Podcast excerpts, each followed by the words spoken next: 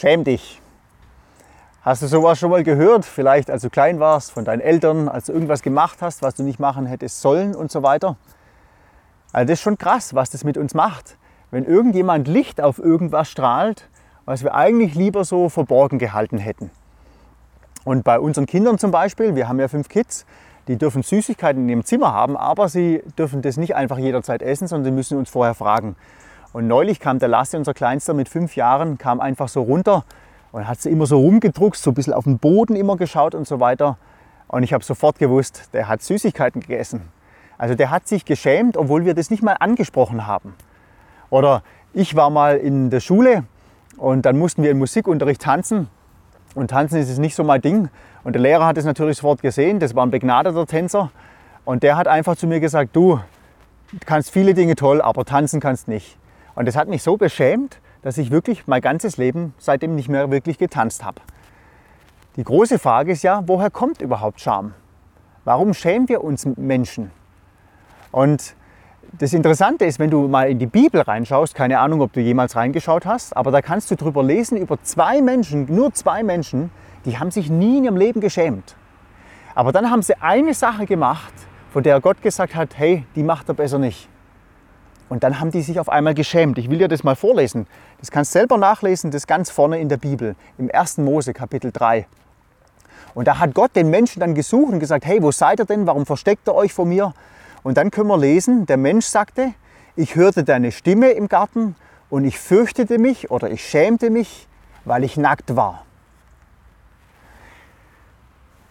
Scham ist einfach da in unserem Leben oder wir werden beschämt, weil wir nicht perfekt sind. Wenn alles perfekt wäre, dann hätten wir uns ja nie für irgendwas zu schämen.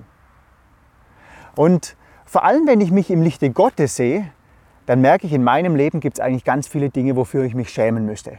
Das entspricht nicht Gott, das entspricht nicht seinem Charakter, das entspricht nicht seiner Vorstellung vom Leben. Und weißt du, genau deswegen bin ich so dankbar, dass ich Jesus haben darf in meinem Leben. Jesus Christus ist derjenige, der für meine Scham praktisch einsteht und bezahlt hat, dass ich mich nicht mehr schämen muss vor Gott, dass ich mich nicht mehr verstecken muss vor Gott, sondern dass ich einfach in die Gegenwart Gottes treten kann und wissen darf, hey, Gott sieht mich durch die Augen von Jesus. Jesus hat meine Schuld bezahlt, der hat den ganzen Scham auf sich genommen, der steht für mich ein und der hat mich absolut rein und gerecht vor Gott hingestellt.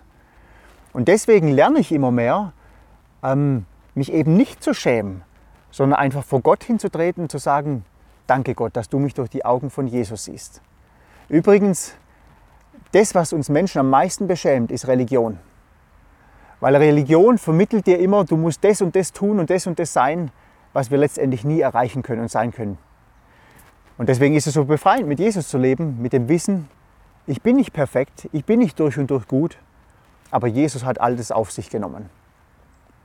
Und das wünsche ich dir für dein Leben, dass du lernst, ohne Scham durchs Leben zu gehen, weil du weißt, du bist bedingungslos geliebt und angenommen von dem perfekten Gott durch Jesus.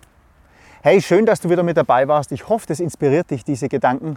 Und wenn du mehr hören willst oder mehr wissen willst, kannst gern ähm, auf verschiedene Plattformen gehen wie Instagram, Facebook, meine Homepage und so weiter. Gibt es auch verschiedene Podcasts, kurz und lang, für jeden was dabei. Ich wünsche dir Gottes Segen und bis bald mal wieder.